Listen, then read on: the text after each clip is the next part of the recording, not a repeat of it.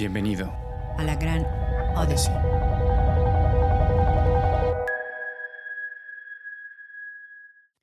Hola, en este episodio tengo de invitado a Emanuel que nos cuenta cómo fue creciendo y cambiando vidas en el transcurso de su carrera profesional. Espero que lo disfruten. De crédito, pues uno va creciendo, te van dando esa oportunidad de que vas cambiando vidas, pero también va cambiando la tuya con este tema de, del crecimiento, ¿no? Como posterior, pues vas creciendo en la gerencia, una gerencia regional, y vas teniendo más gente a tu cargo, ¿no? ¿Cuál es el reto de todo esto, no? Aparte de tocar vidas con la gente, con tus clientes, también es tocar vida con la gente que tienes a tocar, con tu personal. Yo soy de las personas que me gusta que la gente crezca conmigo. Darles esa oportunidad. Y te estoy hablando que hay muchos años que hasta la fecha tengo gente que sigue a mi lado. ¿Por qué? Fidelidad, la constancia y sobre todo que siempre traigo el tema de trata como quieres que te trate, ¿no? En este negocio me ha tocado ver mucha gente que es literalmente terrorista en la forma de tratar a su gente, ¿no? Yo no.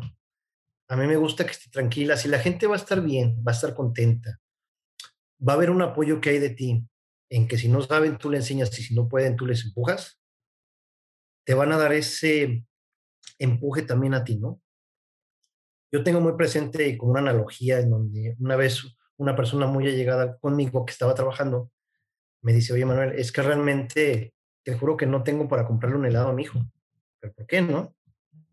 No me ha ido bien y demás. Bueno, entonces generamos una estrategia en la cual él a corto, mediano y largo plazo tenía que cumplir ciertos objetivos, ¿no? Y en este proceso fue que al rato me dio tanto gusto verlo, que ya no nada más era un helado, ¿no? Que traía toda su familia completa en su carro nuevo que se compró, comprándole helados a todos, ¿no? Entonces son temas y cosas de vida que te vas empujando y que te vas encontrando y que sabes, como te comento, ¿no? Vas aportando ese granito.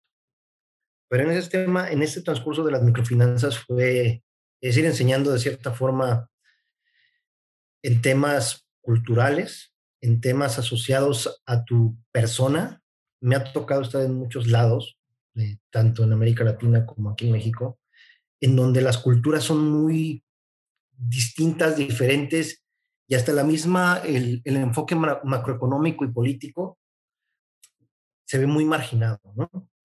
Entonces, yo aquí en México es lo que he tratado de hacer, ¿no? Tratar de poner ese empuje, mi enfoque que yo traigo, que ha sido un poco diferente a, los que he conocido dentro del tema de las microfinanzas. Este mundo es muy pequeño, ¿no? Entonces realmente en el mundo de microfinanzas nos conocemos mucho, o hay muchas personas en las cuales, pues, nos saludamos, nos vemos, nos encontramos, nos platicamos, nos retroalimentamos, pero ha sido parte de nuestro crecimiento todos dentro de este ramo, ¿no? Y ahorita con el tema de pandemia yo creo que fue un gran reto para todos, el mantenernos, estabilizar, y sobre todo los que tenemos y dependemos de muchas este, personas que están a nuestro lado laborando, pues era mantener esa estabilidad como empresa y como persona, ¿no? Mantener la calma, que todos se encontraran bien y seguir con este reto que actualmente tenemos, ¿no? dentro de, los retos, eh, ¿ustedes cómo los han abordado? ¿Qué, ¿Qué han hecho totalmente diferente que a lo mejor ni tenían contemplado hacer hace un año, o más bien ya van a ser dos. sí, ya van a ser dos. Fíjate de que ese es un tema importante y te voy a decir por qué. Antes de que empezara la pandemia, yo soy de las personas que me gusta mucho involucrarme con el tema de la tecnología. Antes de la pandemia empezamos con esos tipos de procesos ya enfocados más a este, inteligencia artificial, en donde puedes reconocer tu cara, tu huella, procesos distintos, ¿no? Sin querer se adaptó en ese proceso, en ese lapso, que empezó la pandemia, ya dices, como hace casi ya dos años. Y yo creo que fue un reto que nos costó abordar en su momento, porque hay gente que está muy retenida a sus procesos antiguos. Y el cambio entre lo antiguo y lo moderno, pues de repente para muchas personas es un brinco unilateral. Entonces, fue crear esa conciencia, fue trabajar de la mano con ese proceso que actualmente nos está dando un buen resultado a nivel empresa, ¿no? En el cual te ha permitido estabilizarte, crecer y proyectar lo que tú buscas como, como empresa, ¿no? No es tan fácil.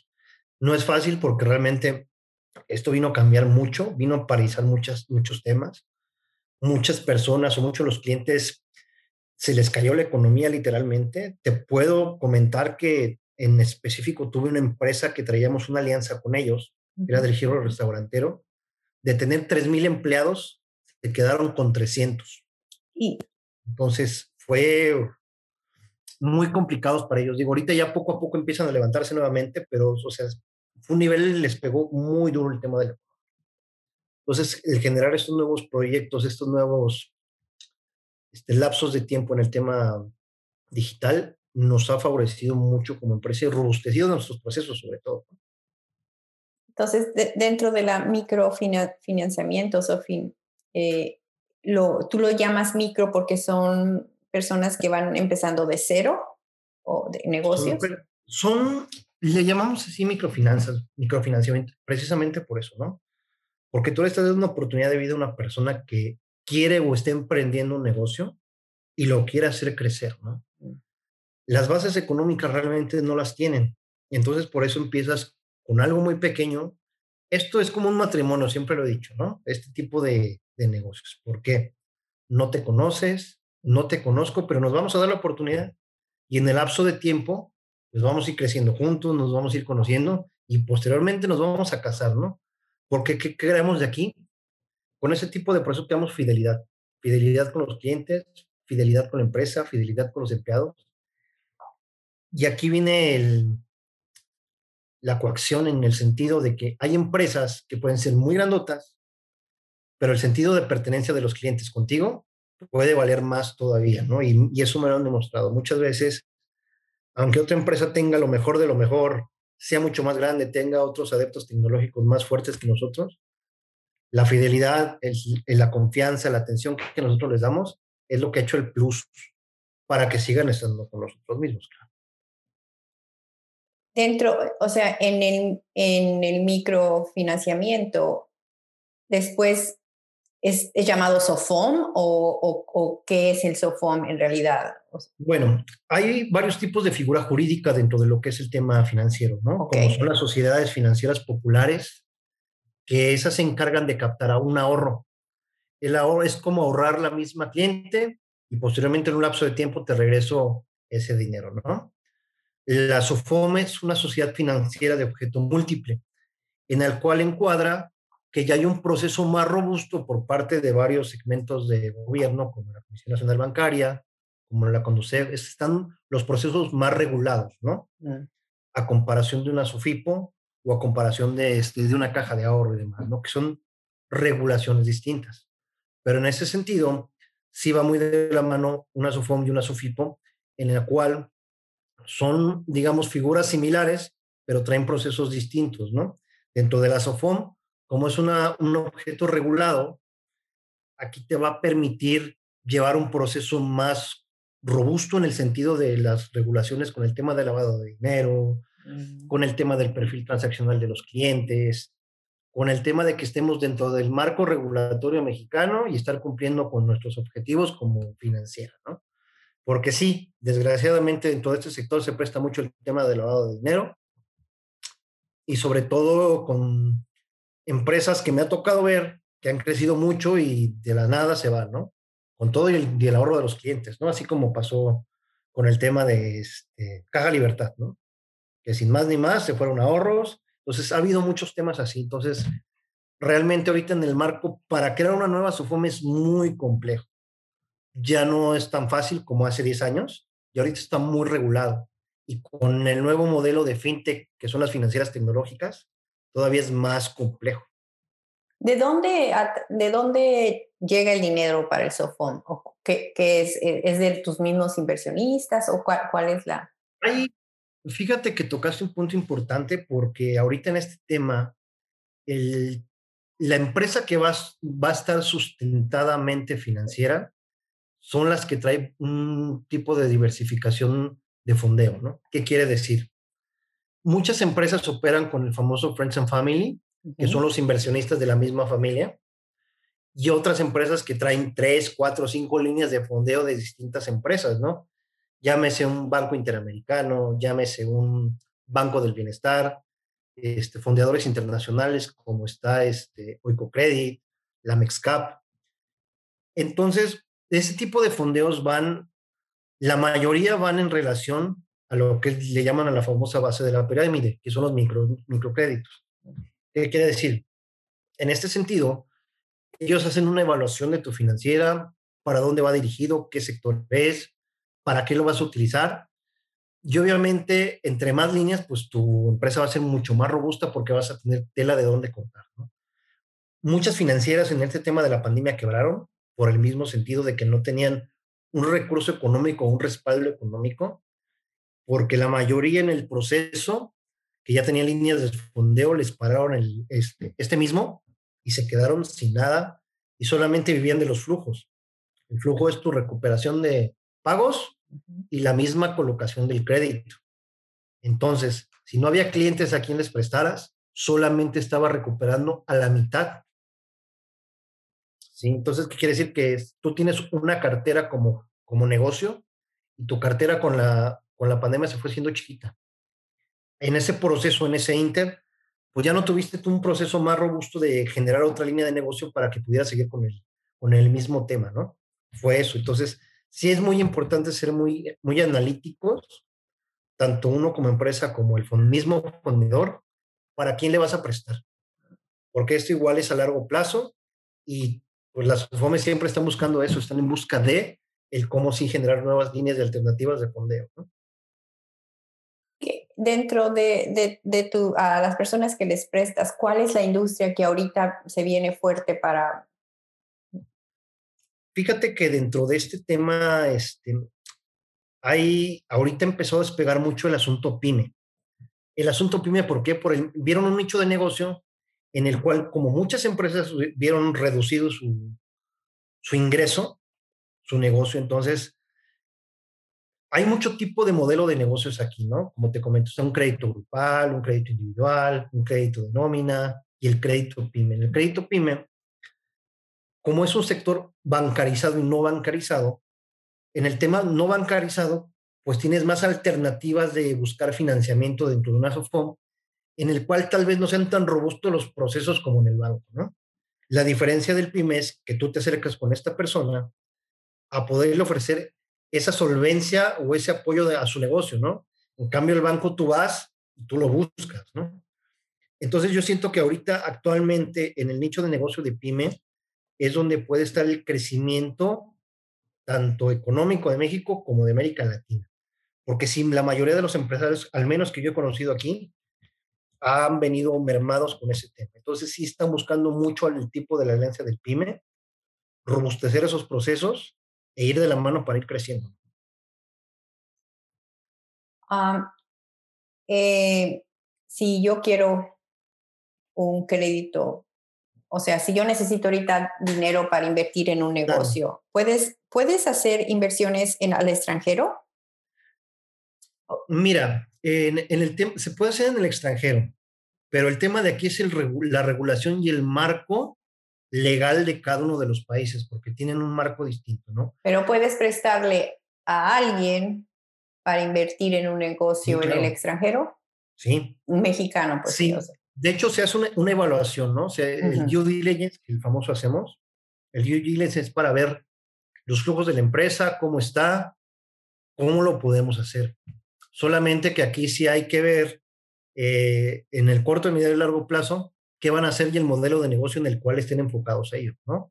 Porque a lo mejor ahorita por experiencia decimos, bueno, para un giro restaurantero, híjole, es un poco complejo, porque con las restricciones que ha tenido el gobierno, pues sabemos que puedes estar nada más con el 30% de aforo y no sabemos si en una de estas, que esperemos no, puede complicarse pasando ahorita Semana Santa. Entonces tenemos que ver un poquito esos temas de ver el tipo de negocio. Se puede hacer en el extranjero, sí, pero también tenemos que ver el marco regulatorio y el marco legal que cada uno de los países tiene. Por ejemplo, te puedo decir que tanto Colombia, Nicaragua, El Salvador, Perú, van como 10 años relegados a comparación de cómo estamos actualmente en México en el tema financiero.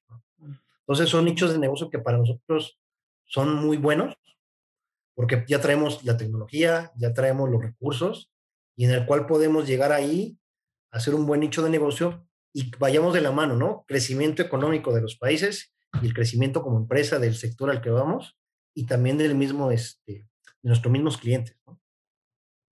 Interesante porque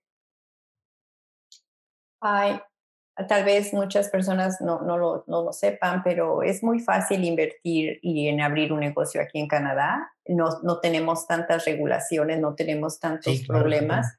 Y este, lo, lo que en cierta manera es cuestión nada más de informar, de informar que se puede, porque hay oportunidades y más ahorita que se han cerrado, como tú dices, muchos restaurantes, ahorita eh, hay la inquietud de, lo que le llaman dark kitchen, que sería una cocina digital. Eso, pienso yo que es un, buen negocio porque realmente la inversión es muy mínima mínima y, y, el prospecto es algo de que sí, sí tiene futuro, aunque muchos piensan, no, es que van a abrir los restaurantes y la gente ya no va a comprar. No creo, creo que la gente va a mantener esas plataformas digitales por ya, ya de por vida, ya para, para siempre, podríamos decir.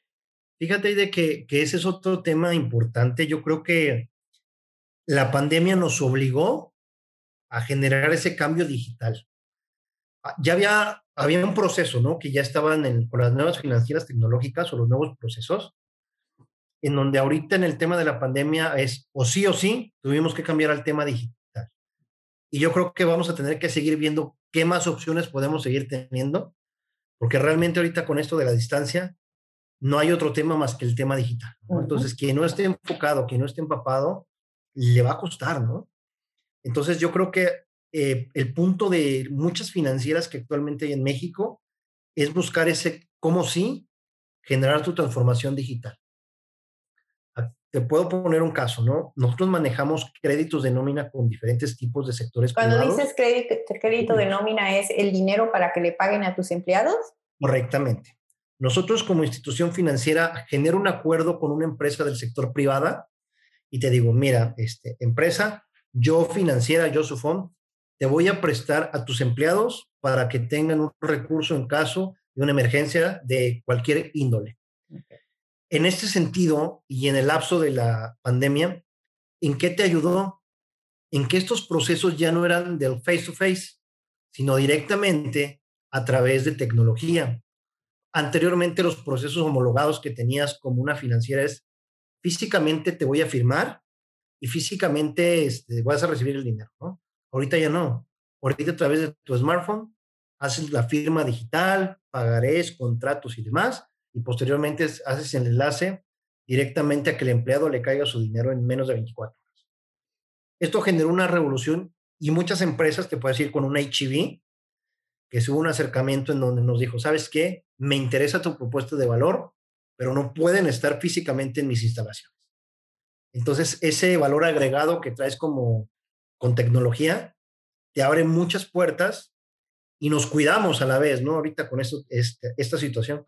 Entonces, nos ha permitido dar la vuelta de cierta forma a esos procesos antaños, en donde ya la tecnología pues, es punta de lanza para muchas cosas.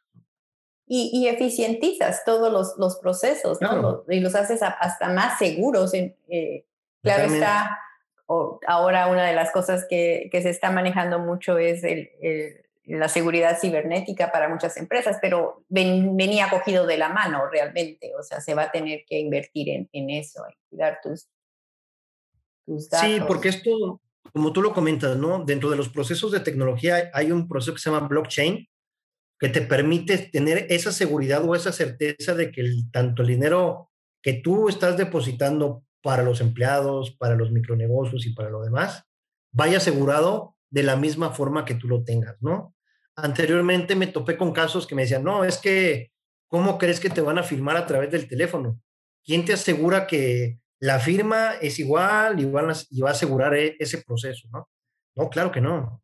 Ahorita con este proceso de blockchain, a la misma firma te está asegurando que tenga o no tenga los rasgos específicos, te está marcando que va, que es tu tipografía o que es tu tipo de, de, este, de empuje hasta en el llenado de la solicitud de crédito, va marcado y te va asegurando que es un proceso legal y que en caso dado de que esperemos que no, llegue a haber una demanda por X de que no ha pagado, va asegurado el proceso legal. Entonces, eso permitió asegurar y robustecer mucho. Quien no creía, ahora lo va a tener que hacer porque ya va a ser así el proceso, ¿no? Sí, exactamente. ¿Te acuerdas? No, no sé, o, sea, hay gente que todavía va al banco, bueno, iba, ¿verdad? Al banco a cambiar un cheque cuando, o a depositar un cheque cuando rapidísimo lo haces en tu, claro. tu teléfono inteligente. Sí, no, y ahorita te lleva cinco minutos hacer una, una transferencia bancaria. Entonces, ya realmente ha venido a cambiar todo. Ahorita he visto procesos de los bancos de México en cual tu tarjeta de débito, tu tarjeta de crédito, ya en lugar de firmar con el NIP, va a ser directamente con tu huella. Mm. Vas, a, vas a generar tu pago, pero tu huella va a ser la que ya va a firmar. Ya no va a ser necesariamente el NIP. Entonces ya, ya va un proceso muy adelantado. Sí, la verdad que sí. Eh, tú ¿qué has visto? O sea, dentro de, lo que tú, en donde tú trabajas, eh, ¿crees tú que México es uno de los países más emprendedores? ¿Que tiene más gente que se avienta? Te puedo decir que, que, México es un país ideático. Mm. Sí tenemos gente muy valiosa porque, como tú lo sabes, hay, desgraciadamente tenemos mucha fuga de talento mexicano que está en Estados Unidos, que está trabajando en la NASA entonces, sí hay, hay, hay factores importantes en México, sí hay mucha gente emprendedora, pero desgraciadamente lo que tenemos en México es que no hay un apoyo. Cuando tú traes una idea, puedes ir al extranjero y es más fácil que te la, la idea te la adapten allá que básicamente en México, ¿no? Por temas políticos, por temas sociales, por temas económicos. Desgraciadamente, en el tema político, van a apoyar siempre a sus mismas personas, ¿no? No estamos dando una cabida al nuevo talento, a las nuevas posiciones, a las nuevas disposiciones. Entonces yo siento que es más idiático México que, que un apoyo. Yo lo he visto así y, te lo comento porque los fondeos que hemos tenido, sí tenemos fondo mexicano, pero hay más fondo extranjero, te soy honesto, ¿no? Por las disposiciones, por las situaciones, por el encuadre político que, que, estamos viviendo y sobre todo por las nuevas alternativas de negocio que buscamos hacer, ¿no? Y como te comento, nosotros ya en estos procesos hemos buscado, hemos intentado hacer más fondeo mexicano, pero es muy complicado por todo lo, lo, lo que te requiere, ¿no? Y básicamente es, claro, vamos a darle, pero si no hay mordida de por medio, no podemos hacer mucho, ¿no? Cuando a lo mejor vienen un fondo sueco y te dice, oye, me gusta el mercado en el que vas, le veo potencial, adelante, vamos con el proceso. Y es muy sencillo. Eso nos hemos topado mucho con eso. ¿Va a cambiar, Emanuel? O yo creo que... Soy honesto y así como yo lo veo, va a seguir pasando un largo tiempo para que podamos ser más empáticos eh, con las nuevas regulaciones yo no entiendo, no entiendo la situación por el narcotráfico y lo demás que hay en México y que se presta mucho el tema de la financiera al lavado de negocio y al lavado de dinero. Entonces, entiendo que son muy robustos los procesos que hay que hacer para buscar fondeo. Yo creo que en México sí debe de haber ese ideal. Yo confío en que sí hay ese cambio, pero tal vez cueste un poco a la larga, ¿no? Entonces, mucha gente le apuesta a hacer inversiones en el extranjero más que en el propio país. ¿no? Sí, porque, o sea, muchas personas, y, claro, tú, lo debes de, de, notar en donde tú estás, que tienen la posibilidad de invertir en el extranjero, lo van a hacer, porque al menos, o sea, no se ven viviendo en otro país, pero al menos puedes garantizar un, un, un rendimiento más estable. Sí, mira, fíjate que, que en ese sentido sí. Este, aquí, por ejemplo, yo puedo ver que las tasas del mercado mexicano de repente están topadas y tú te vas a un, a un Brasil, tú te vas a un Bolivia, a un Perú, no hay una tasa de nicho marcada, o sea, hay más crecimiento, ¿no? Entonces, es lo que te decía, o sea, la economía se puede mover mucho más afuera que nuestro propio país, ¿no?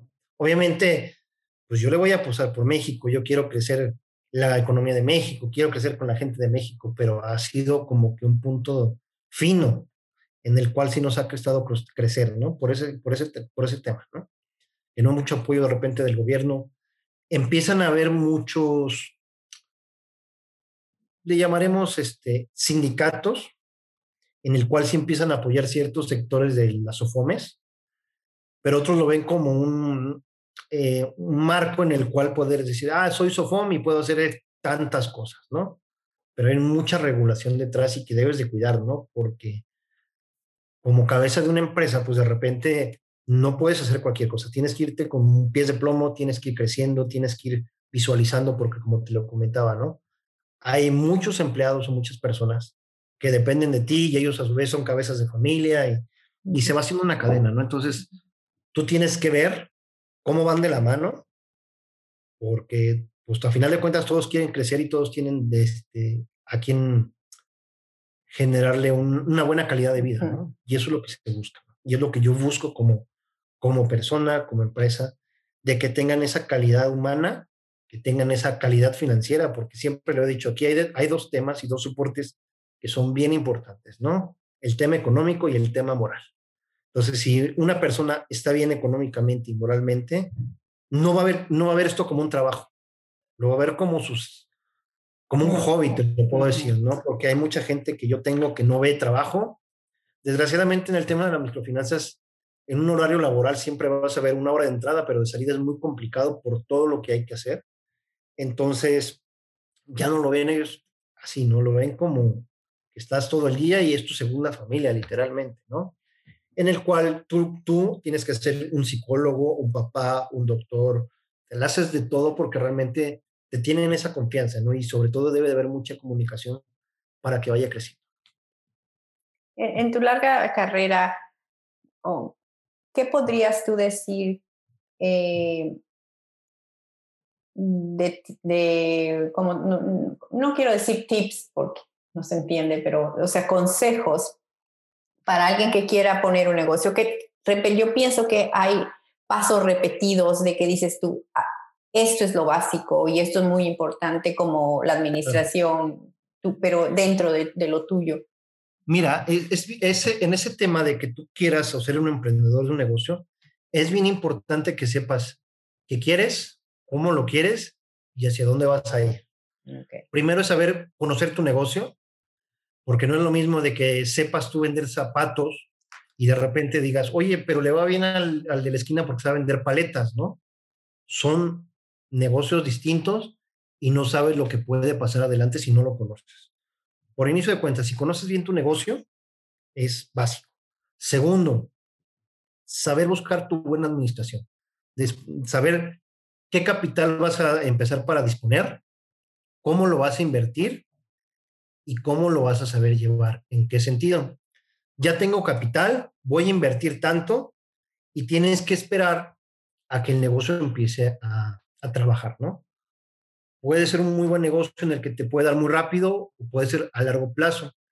Y ahí tú tienes que ir cuidando para antes de volver a reinvertir, sea mercancía, sea este, algo intangible, pues tú tienes que esperar a que haya un proceso de venta y en el cual tú puedas ir generando ese margen de ingreso. Obviamente no puedes, porque me ha tocado ver negocios que de repente invierten de más y no funciona como es y ya traes pérdidas de tu primer mes, ¿no? Entonces tienes que empezar con poco, empezar a que el flujo de dinero empiece a llegar poco a poco y posteriormente ahí es cuando vas viendo, vas midiendo el cómo va trabajando tu negocio y puedas ir haciendo esa reinversión, ¿no?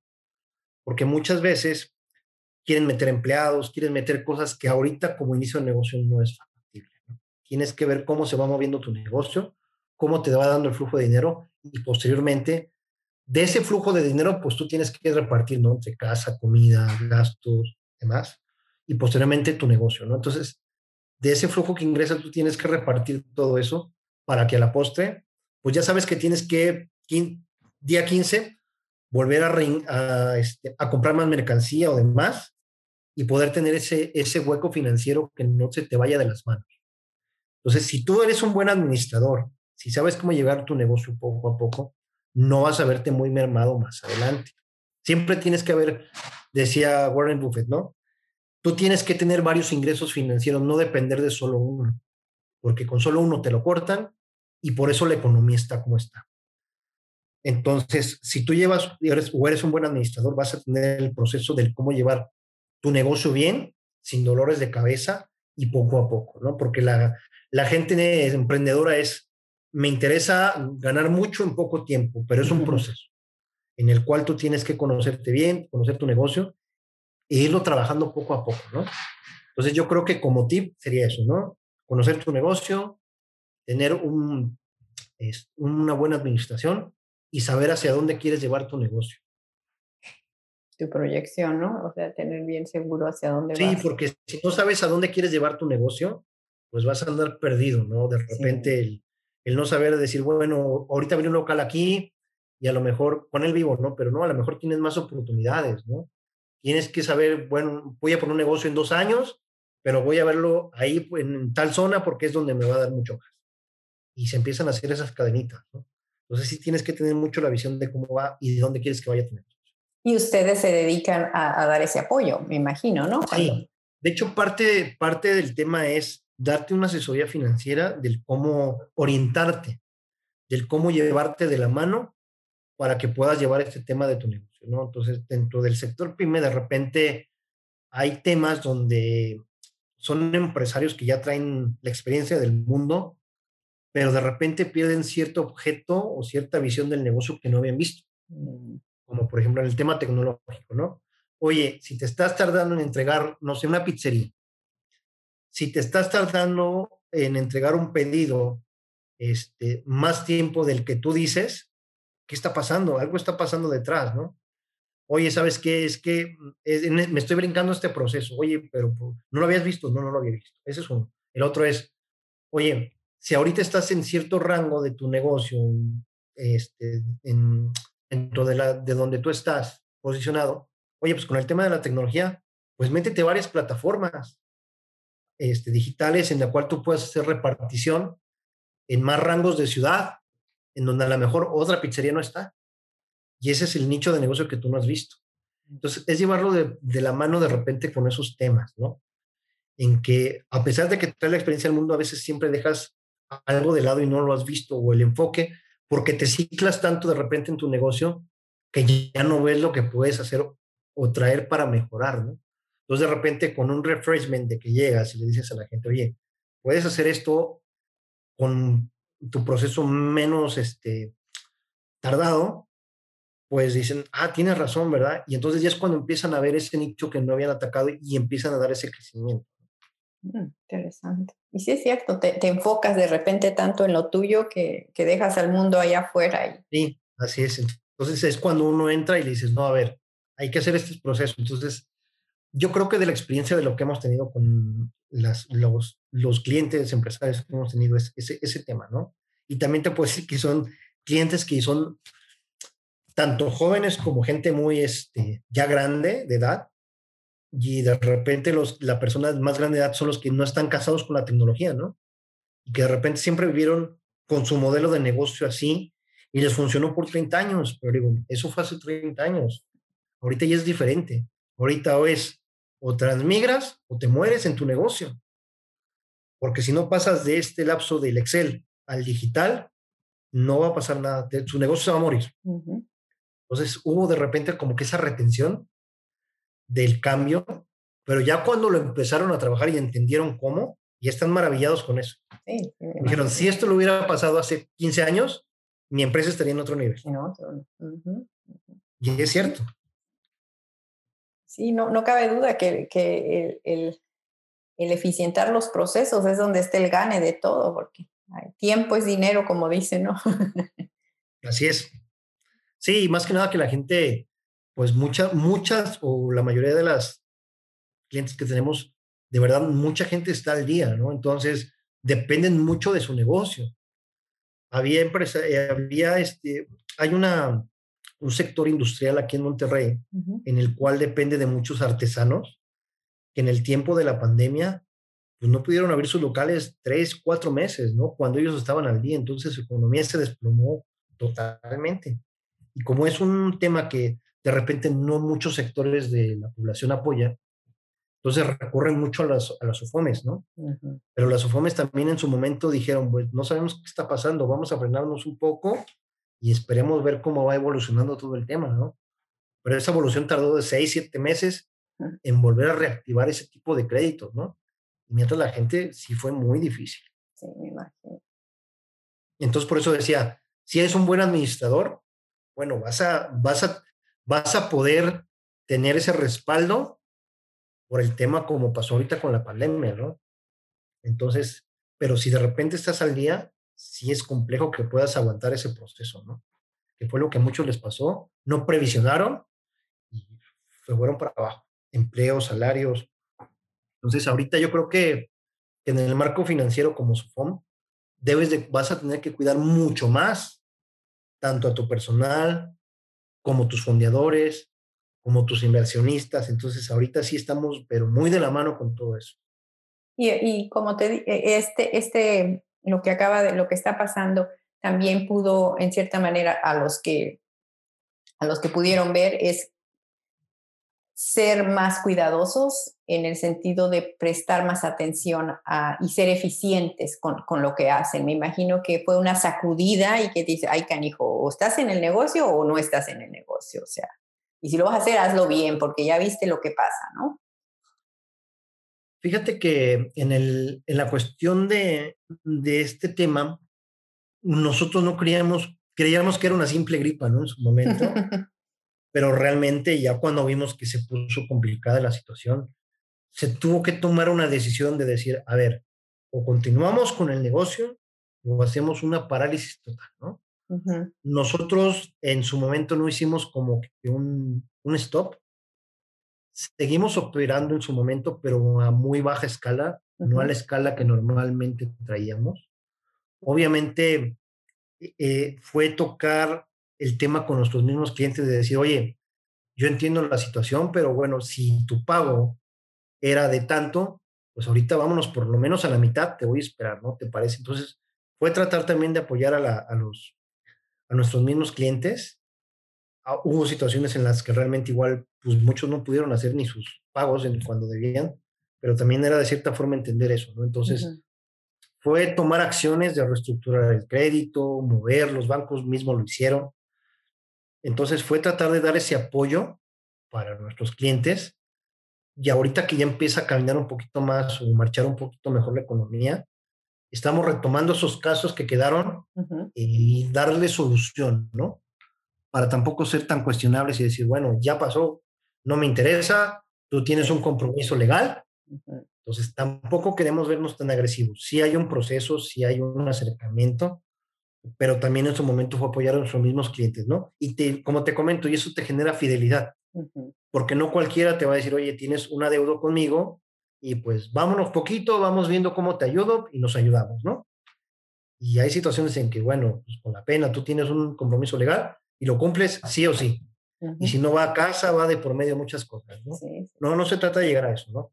Somos humanos, yo entiendo la, esa parte y es lo que te comentaba, me ha tocado ver dentro de las mismas sufones gente terrorista que no me interesa si te comes o no comes. No, no se trata de eso. se trata de que seamos humanos. Sí hay una empresa a la cual que cuidar, pero también tenemos este, tanto empleados como clientes de los cuales tenemos que, irnos de la mano, porque vamos todos de la manita en el crecer. Entonces, nos ha ayudado a tocar y a generar diferentes tipos de negocio en el cual la misma gente se ha acercado, porque ha visto facilidades, porque ha visto esa atención que buscamos nosotros. Para mí es súper importante la atención al cliente. Y sobre todo dar ese, ese, esa marcha, ¿no? ese coaching a nuestros clientes de cómo hacer ahorita las cosas, de cómo lo puedes mejorar y de cómo te puede ir mejor y teniendo un respaldo financiero detrás tuyo. ¿no? Eso yo creo que nos ha permitido ir creciendo todos como gente. Exacto. ¿Algo más que quieras tú agregar?